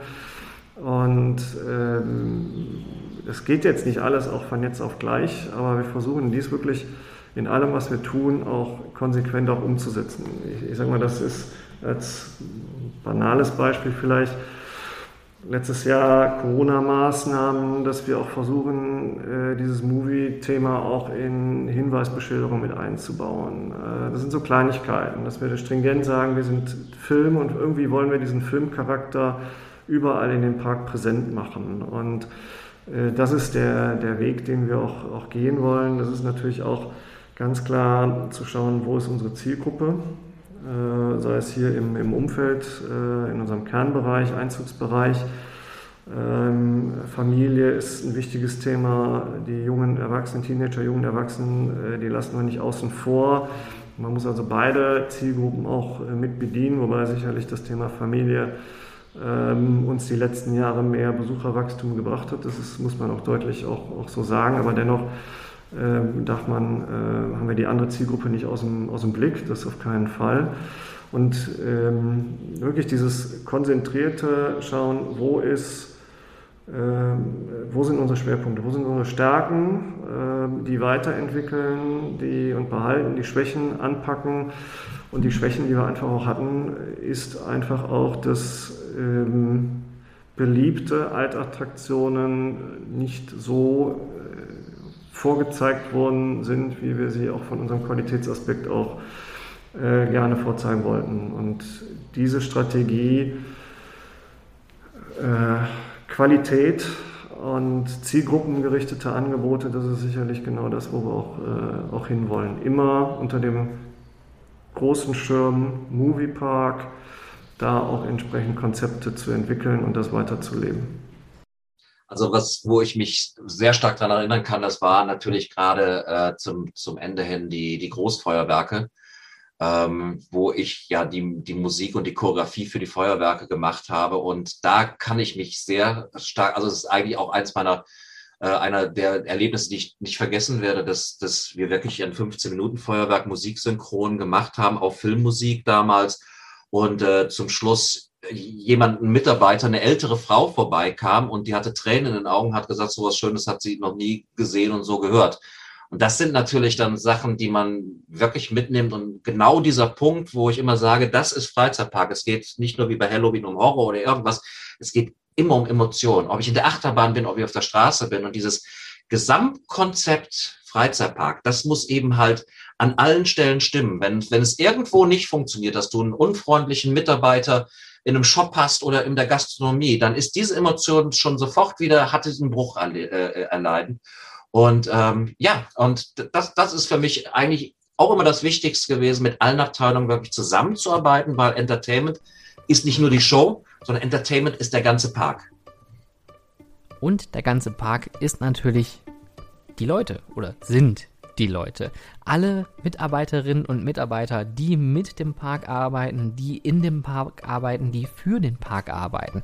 Das ist diese große Movie Park Germany Familie, die in den letzten 25 Jahren sehr, sehr eng zusammengerückt ist. Es gab viele schöne Momente, es gab viele aufregende und aufreibende Momente und es gab auch Momente, wo man einfach nicht wusste, wie geht es weiter. Diese Moviepark-Familie hat auch eine sehr nahe Verwandtschaft und zwar sind es die Fans. Der Moviepark Germany pflegt nämlich seit vielen, vielen Jahren eine sehr intensive Beziehung zu den Fans. Und die Fans, die hier auch zwischendurch mal zu hören sind, die haben sonst keinen Namen, möchte ich aber hier vielleicht nochmal kurz namentlich erwähnen. Das sind Julian von Amusement, Dennis von Ride Review, Stefan von Achtercast, Stefan von Foxwork und Sven von Neotet Experience Design. Ein großes Dankeschön, dass ihr mit mir zusammen hier diese Reportage führt und leitet. Zwei andere Fans, in Anführungszeichen, möchte ich euch jetzt noch ähm, vorstellen, die eine etwas andere Beziehung mit dem Park gepflegt haben, denn die haben ihr Fanwissen in den Park mit einfließen lassen und ja, man könnte fast sagen, die haben den Grundstein für diese Beziehung gelegt und sollten, wenn man das als offizielle Betitelung äh, nennen dürfte, heute als Fan Professionals genannt werden. Ja, ich äh, bin der Christian Ahus und äh, ich äh, habe eine Verbindung zum Moviepark, die in verschiedenen Ebenen sozusagen sich über die Jahre ergeben hat. Ähm, eine der witzigsten ist für mich eigentlich so in der Retroperspektive, dadurch, dass ich heute ja sehr beruflich in dieser Branche unterwegs bin, dass mein allererstes Bewerbungsgespräch beim Unternehmen war bei Warner Bros. Movie World. Da habe ich äh, zu der Zeit damals in Duisburg studiert ähm, und äh, habe mir gedacht, Mensch, äh, so ein Studentenjob wäre ja ganz cool und Freizeitparks natürlich sowieso, das war ja der Hammer. Also bin ich dann dort äh, zu einem Bewerbungstermin hingefahren, völlig selbstsicher, dass jemand, der sich so für Freizeitparks begeistert, dann da auch einen Job kriegt. Und leider habe ich nie eine Stelle angeboten bekommen, sondern wurde abgelehnt. Äh, das äh, werde ich nie vergessen. Ich weiß auch nicht, was damals die Ursache war. Ich wahrscheinlich mein ziemlich eingeschränkter Zeitplan, dass ich gesagt habe, wenn dann nur Samstagnachmittags von zwei bis vier oder ich weiß es nicht, keine Ahnung. Aber ähm, das äh, war sehr witzig. Ansonsten habe ich natürlich ähnlich wie Frank auch den Moviepark entdeckt durch äh, die ersten Broschüren im Reisebüro. Also nicht am Container durch die Vorbeifahrt, sondern im Reisebüro gab es damals äh, zwei so oder vierseitige Flyer, ähm, die eigentlich hauptsächlich aus einem gezeichneten Parkplan bestanden. Ähm, und ähm, ja, damals als Freizeitpark-Fan hat man sich in solchen Parkplänen ver verloren und die studiert und äh, versucht zu identifizieren, was denn das alles für Attraktionen sind, die dort existieren oder mal stehen werden. Und das war für mich der Oberhammer. Ich hatte bis dato noch keinen Urlaub äh, in einem amerikanischen Freizeitpark gemacht, kannte das also nicht. Äh, Disneyland hatte ich, glaube ich, schon besucht, müsste schon einen Besuch äh, gehabt haben. Aber ansonsten kannte ich eigentlich außer Phantasialand und Heidepark nicht viel. Und äh, das war cool. Da habe ich mich mega drauf gefreut. Nachdem wir sozusagen als Besucher da waren, dann eine sehr intensive Zeit ähm, in einer Mischung aus Beruf und, und Fan-Dasein gehabt. Während Frank eben ähm, früh die Webseite dann für Warner gemacht hat, haben Frank und ich dann eben ja auch die äh, Idee gehabt, ähm, dort äh, die Fans zu etablieren und da für die Fans eine Basis zu bilden. Denn das dürfen wir mal nicht vergessen. Die Fans haben, die Fans haben den Park trotz alledem ja von Anfang an mehr als geliebt. Es war das Gros der, der deutschen Besucher, die es eigentlich, sage ich mal, vielleicht nicht verstanden haben, was dort eigentlich ist. Und auch die Achterbahn, Holzachterbahn äh, Wild Wild West, die 99 kam, war ja eigentlich ein prädestiniertes Beispiel dafür, um zu sagen, wir wollen hier noch mehr tun als das, was hier ist. Äh, das reicht nicht. Und das hat ja eigentlich für eine, eine große Welle gesorgt, die äh, ja auch letztendlich darin mit geendet ist, dass ein, ein Verein wie der FKF gegründet wurde, weil Leute sich äh, zusammengefunden haben, gesagt haben, hey, das, was, was Freizeitparks ausmacht, äh, Achterbahnen und Co. und Themenfahrten im besten Falle, das macht mir Spaß, da will ich mit Leuten hin. Und das hat ja, wenn man so will, dann doch noch relativ viele Jahre sehr gut funktioniert, äh, selbst wenn man sich vielleicht als Fan noch mehr Investment gewünscht hätte. Ähm, so, so dass dann eben von Frank und mir, und ich muss gestehen, Frank, ich weiß gar nicht mehr, wer, wie die Idee urplötzlich hatte, mit dem Fun Day, wir dadurch sozusagen das dann ja auch versucht haben zu forcieren, um den Park da eine Plattform zu geben, die er selber noch gar nicht gesehen hatte, dass man mit Fans zusammenarbeiten sollte, statt sie sozusagen zu belächeln. Denn das war ja bis dato eigentlich noch Usus, wenn man mal ehrlich ist. Ja, mein Name ist Frank Hinrichs, ich bin 55 Jahre und äh, komme aus Oldenburg in Niedersachsen. Äh, ich war tatsächlich äh, beim Grand Opening, also am 29. Juni 1996, habe sogar auch noch das, äh, das Programm, zumindest das war das geplante Programm äh, hier. Es ging also um 18 Uhr los, ähm, ähm, Grand Opening Show, Movie World on Parade und so weiter ging es dann äh, so in den Abend hinein. Ähm, wir waren zu viert, aus Oldenburg hatten wir uns aufgemacht, hatten ein Hotel in Bottrop reserviert. Ähm, drei haben den Abend im Hotel verbracht. Wie gesagt, ich konnte, bin reingekommen. Ähm, das war schon beeindruckend an diesem Abend. Äh, der Nachmittag, äh, ich habe auch noch Fotos von äh, einem Hubschrauber, wo äh, Michael Douglas dann äh, eingeflogen wurde auf einer heute wie ein Oldtimer anmutenden äh, Limousine dann abgeholt wurde. Ähm, das, man hat da schon versucht, Hollywood in Germany zu, zu präsentieren. Das war ja auch der Spruch. Und also mit diesen Eindrücken bin ich dann nachts in, ins Hotel und am nächsten Tag sind wir dann in diesen ersten äh, wirklichen Öffnungstag gegangen. Und ich glaube, das kann man so sagen, das werden wahrscheinlich alle bestätigen, schlimmer konnte es nicht kommen. Ähm, die Erwartung der, der Besucherinnen und Besucher, ich habe doch die, die Zeitungsbeilage aus der, äh, aus der Watz, war die, glaube ich, mit einem Inverted Looping Coaster, äh, der war nicht da. Und über den Tag verteilt war auch überwiegend der Strom nicht da. Ja, ich denke auch, dass das, äh, das, das Feedback dieser äh, Heavy, Heavy User, werden sie ja manchmal auch genannt, äh, schon sehr, sehr wert, wertvoll sein kann, weil ähm, sie reden ja sowieso drüber und ähm, dann kann man ja besser mit ihnen reden, als dass sie über einen reden. Ähm, und äh, ich habe das auch teilweise gemerkt, wenn, wenn Leute, die branchenfremd in, in Positionen da reingerutscht sind, ähm, ja, die haben, die haben dann irgendwie Marketing gemacht, ähm, aber für die war das eigentlich egal, ob sie einen Freizeitpark vermarkten oder einen CD-Player. Äh, das war halt irgendein Produkt ähm, und einen CD-Player hatten sie vielleicht noch zu Hause, weil sie den unter, unter den Arm irgendwie kriegten, aber ähm, die war, ich hatte manchmal das Gefühl, die waren nie im Freizeitpark. Und ähm, dass, dass die also mit, mit der realen Welt mal zwischendurch in Kontakt kommen können, das, das ist, glaube ich, schon sehr, sehr wertvoll. Und Christian, wir waren auch mal im Süden Deutschlands in einem größeren Freizeitpark, der äh, von jährlichem Wachstum irgendwie geprägt ist. Ähm, und da haben wir, glaube ich, auch mal in, in, einem Restaurant auf dem Sofa gesessen oder es waren vielleicht auch Sessel, wo wir uns über Online-Ticketing und was kann man eigentlich mit dem Internet so anstellen. Äh, das ist wahrscheinlich auch schon 20 Jahre her. Du weißt es wahrscheinlich noch genauer.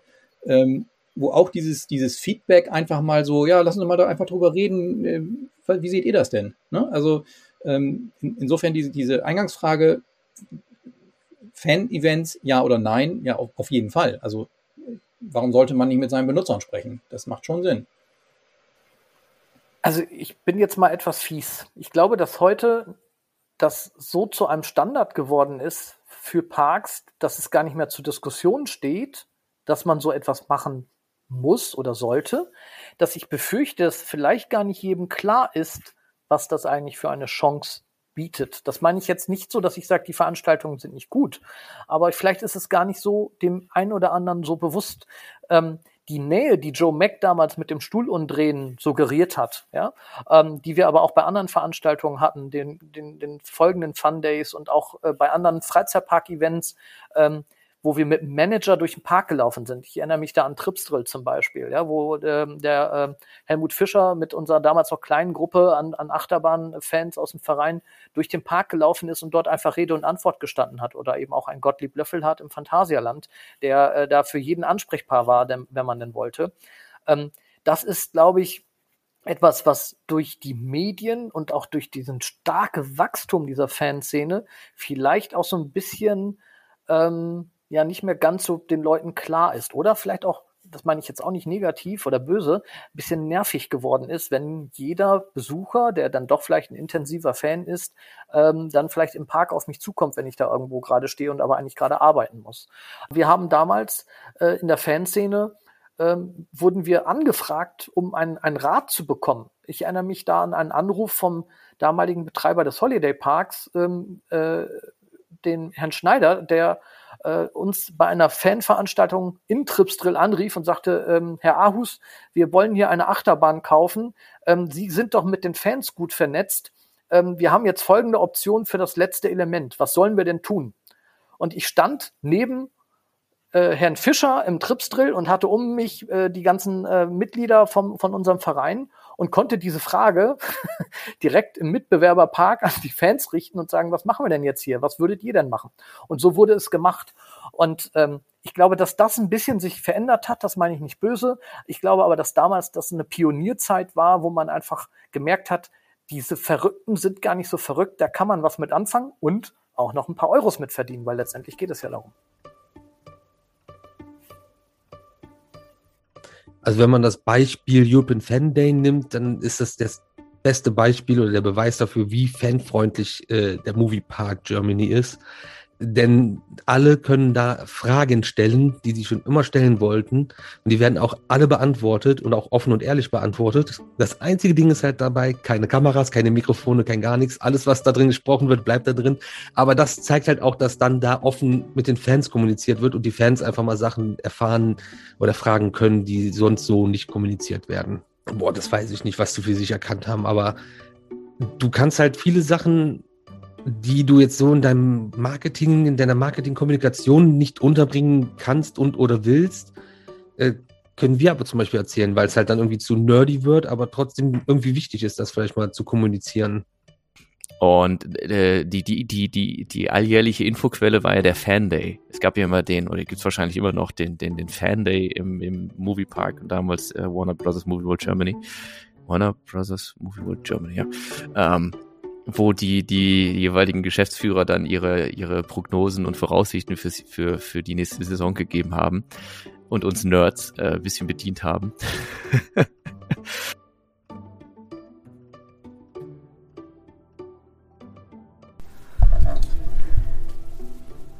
25 Jahre Hollywood in Germany. Der Moviepark Germany feiert Geburtstag. Ein Park, über den man wirklich sagen kann, was man möchte. Und das weiß der Park auch wahrscheinlich selber. Kritik gibt es an vielen Stellen, Kritik gibt es auch vielleicht an Eigentümer, aktuelle oder ehemalige. Aber eine Sache, und das habe ich in allen Interviews wirklich bei jedem Einzelnen gemerkt, was wirklich zusammengeführt hat, ist einfach die Passion, diese Leidenschaft für die Branche und dass alle das Beste aus den Mitteln machen wollen, die zur Verfügung stehen sei es das allererste Halloween-Event, was mehr oder weniger eigentlich nur aus irgendwelchen Ersatzteilen zusammengebaut wurde. Oder neue Großattraktionen, die mal eben über eine Winterpause hinweg schnell äh, errichtet worden sind. Oder auch die ganzen Renovierungen, die wirklich jedes Jahr großartig im Park stattfinden. Es ist wirklich die Leidenschaft und auch diese, diese Liebe, die, Leute in sich tragen für diese Marke. Und obwohl der Moviepark Germany seine Identität wenn man das so sehen möchte, vielleicht 2004 verloren hat, so hat der Moviepark Germany mittlerweile eine eigene Identität aufbauen können. Als Film- und Fernsehpark, der vor allem Familien anspricht und thematisierte Erlebnisse für jede Altersklasse bietet. Nach und nach kommt das Film- und Fernsehflair wieder zurück und das liegt natürlich auch an den Mitarbeitern und an den Fans, die stetig im Austausch mit dem Park stehen. Zum Schluss dieser letzten zweiten Episode der Reportage 25 Jahre Hollywood in Germany habe ich alle Interviewgäste nochmal gefragt, was ist denn deren persönlicher Moviepark Germany Moment? Es ist zehn Jahre. Ich arbeite jetzt 30 Jahre und zehn Jahre davon habe ich einen Moviepark äh, durchgebracht. Vielleicht, wenn ich eine so wählen, ich habe ein Foto, habe ich hier, dass ich mit meinem Vater, ist mittlerweile in 83, habe ich äh, von Helsings Factory auf den Öffnungstag getan. Und das war genial. Er macht das auch niemals mehr, hat er gesagt. Ja, das ist ähm, sicherlich die, die Eröffnung im, äh, im Mai 2017 von Star Trek. Das ist natürlich das erste Großprojekt, äh, was ich dann in der neuen Rolle als Geschäftsführer dann auch äh, begleitet habe. Äh, dann natürlich mit, äh, sagen wir mal, diesem medialen Interesse auch, mit Star Trek, dieser Lizenz, äh, mit Star Trek Star noch dabei bei der Eröffnungsfeier. Das ist natürlich schon ich will nicht sagen, dass ich die Nacht vor der Eröffnung ein bisschen schlaflose Nächte hatte, aber eine gewisse Anspannung war schon da. Äh, funktioniert das alles? Stehst dann nachher auf der Bühne und das war so, ja, ich sag mal, neben den Eröffnungen einer Saison 2015 an, ähm, natürlich sage ich mal, dieses aus der zweiten Reihe dann nachher mehr auch in der Öffentlichkeit stehen, in Anführungszeichen in der Öffentlichkeit stehen, aber mehr mit Pressevertretern noch arbeiten, mehr repräsentative Tätigkeiten zu haben, war das natürlich so ein Thema, wo man denkt, okay, jetzt gucken äh, viele Leute auf einen, was erzählt der danach über so eine Eröffnung.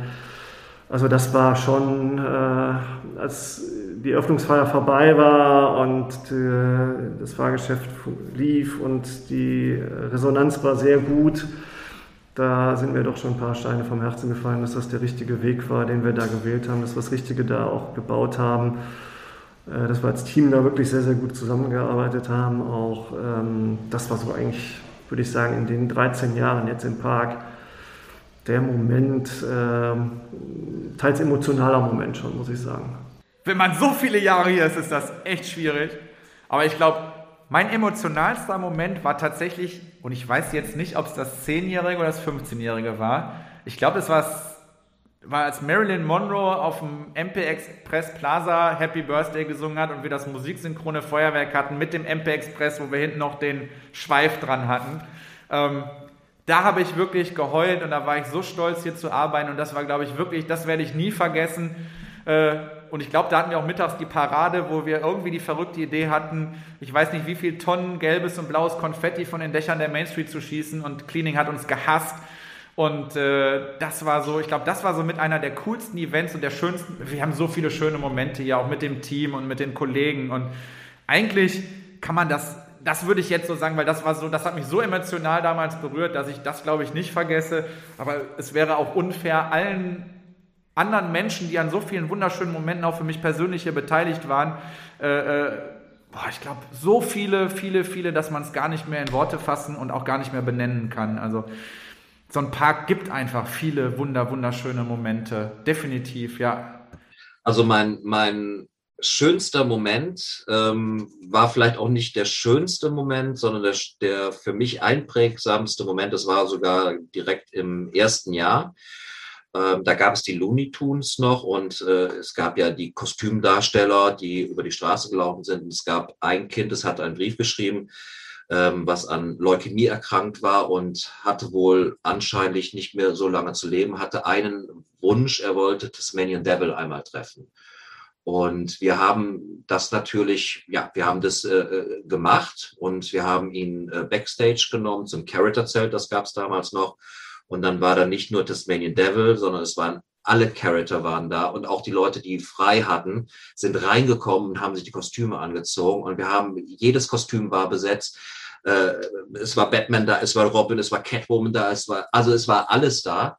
Und als der Junge dann weg war und ähm, in diesem Podcast darf man sagen, die Charakter dann ihren Kopf abgezogen haben, waren wirklich alle am Bein. Und das war, das war für mich eigentlich das, das schönste Gefühl, weil ich damit auch das Gefühl hatte, man macht nicht etwas alleine, sondern man macht es wirklich mit den Leuten zusammen.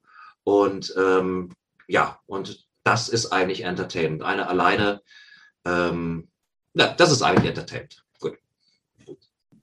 Das hört sich jetzt wirklich blöd an, aber durchweg positiv. Also ich weiß, ganz am Anfang, als ich im Movieworld angefangen habe, habe ich mal so einen Spruch gehört, entweder bleibst du nur zwei Wochen hier oder dein Leben lang.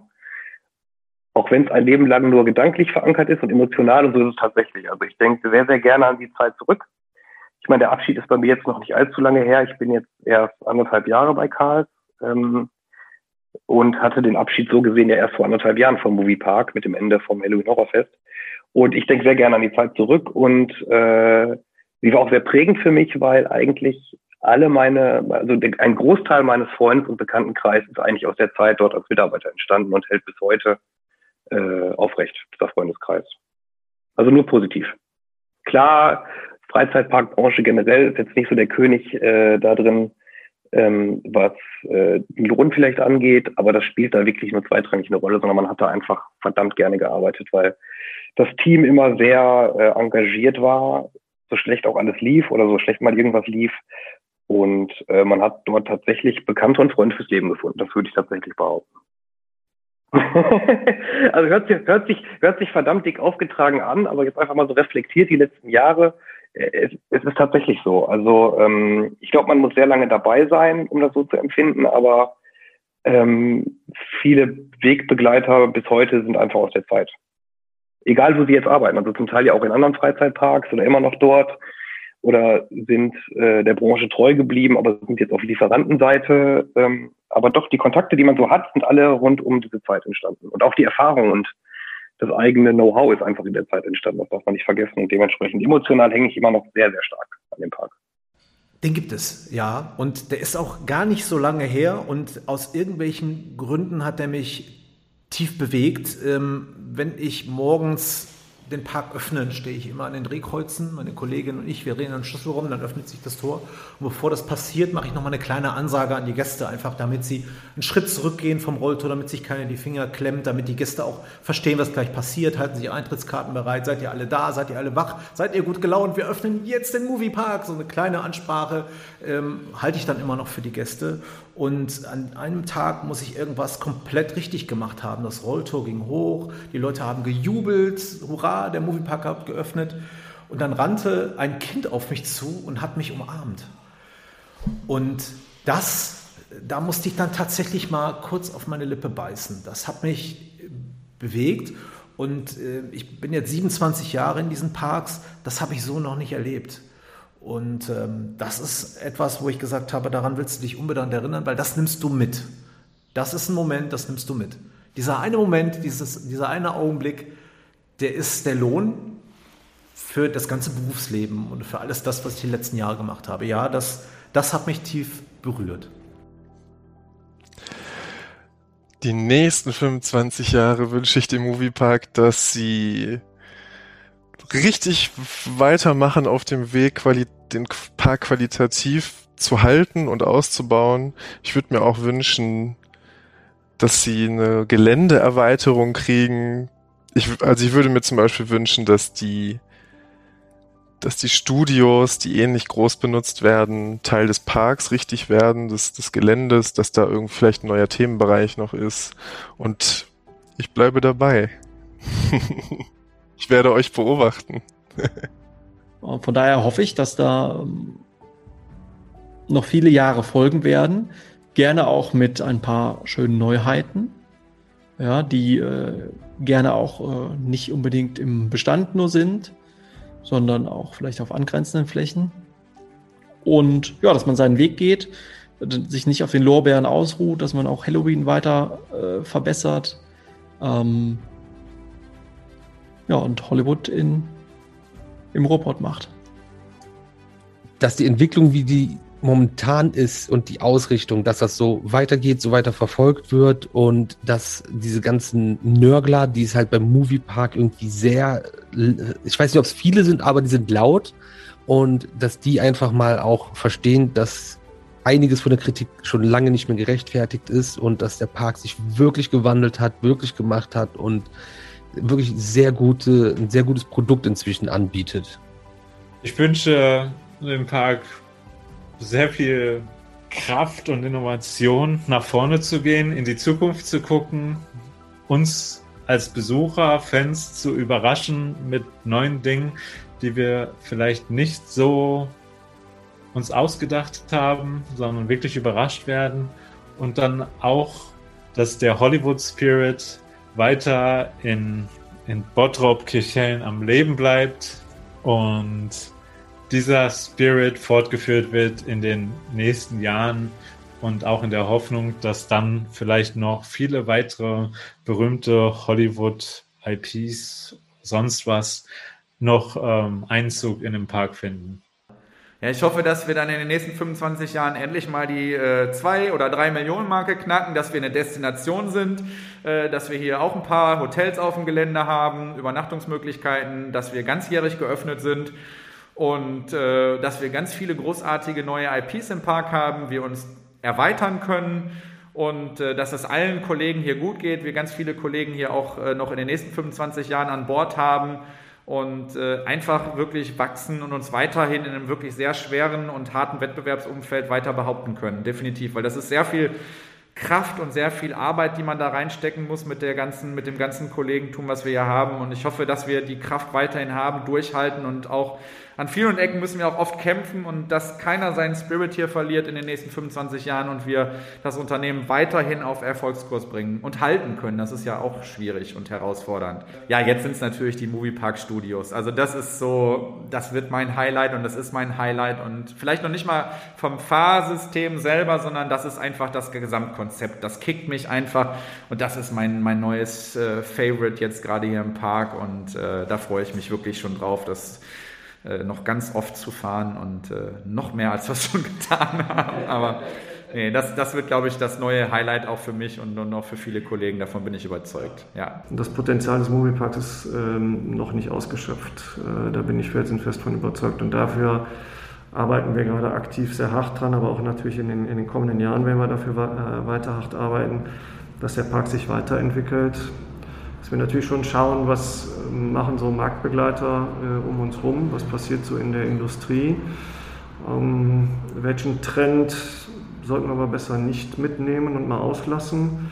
Aber an welcher Stelle haben wir Nachholbedarf? Wo können wir aufholen? Wo haben wir noch wirklich Entwicklungsmöglichkeiten? Ähm, auch natürlich das Thema ähm, im Englischen jetzt so dieses Thema Customer Experience. Wo müssen wir nochmal nachschärfen, was das Kundenerlebnis, das Gästeerlebnis noch ist. Ob das jetzt, wir reden gerne natürlich über die, die Fahrattraktionen, immersive Erlebnisse, 360 Grad, was immer so Stichworte kommen.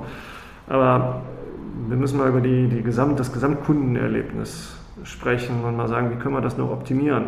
Äh, in den nächsten 25 Jahren werden wir einen, hier einen tollen Freizeitpark haben, der weiterhin das Filmthema auf seine Art und Weise auch weiter interpretiert und weiter in Deutschland auch äh, äh vorhält.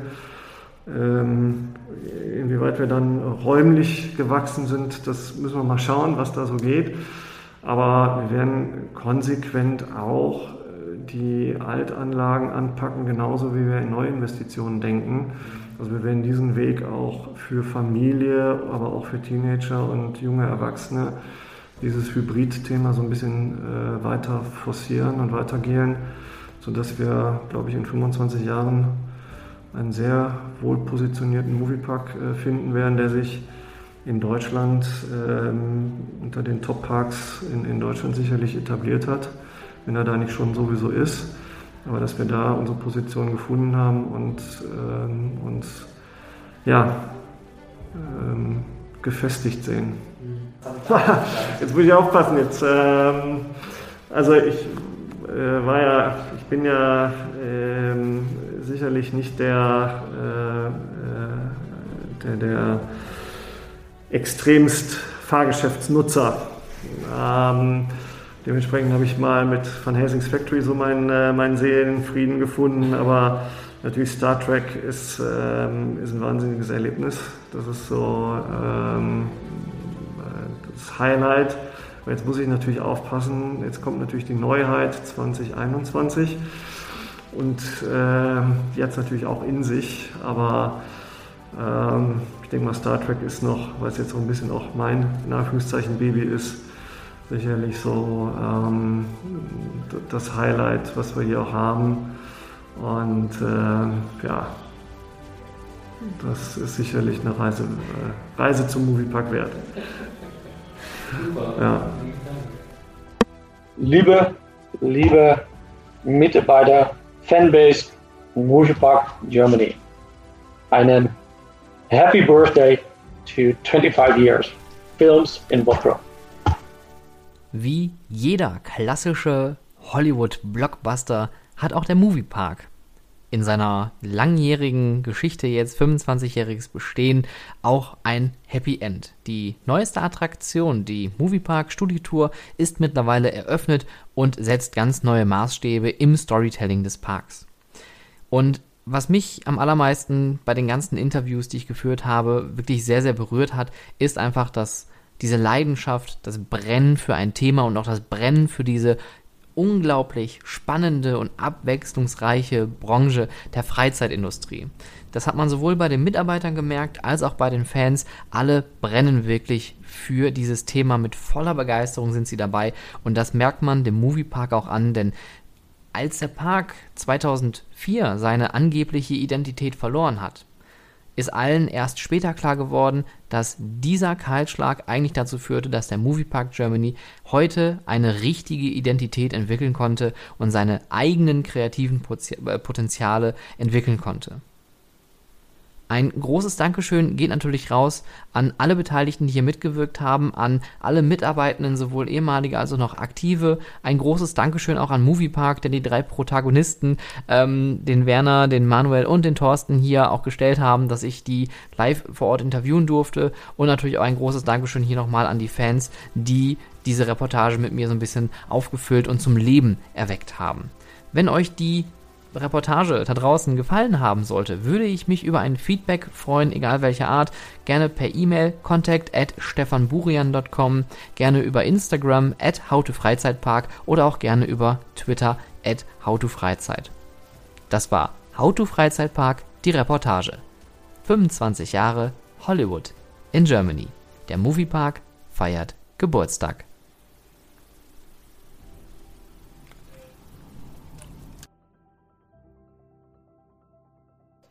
Mit, äh, mit staubiger Prospektübergabe am Container und äh, verpatzter Eröffnung. Äh, ja, Erwartungen, die in der Zeitung gemacht wurden, die dann nicht erfüllt wurden. Und äh, am Ende war es dann doch ein Happy End, wie äh, das für einen Hollywood-Film sich irgendwie auch gehört. Also der, für mich ist die Rechnung aufgegangen.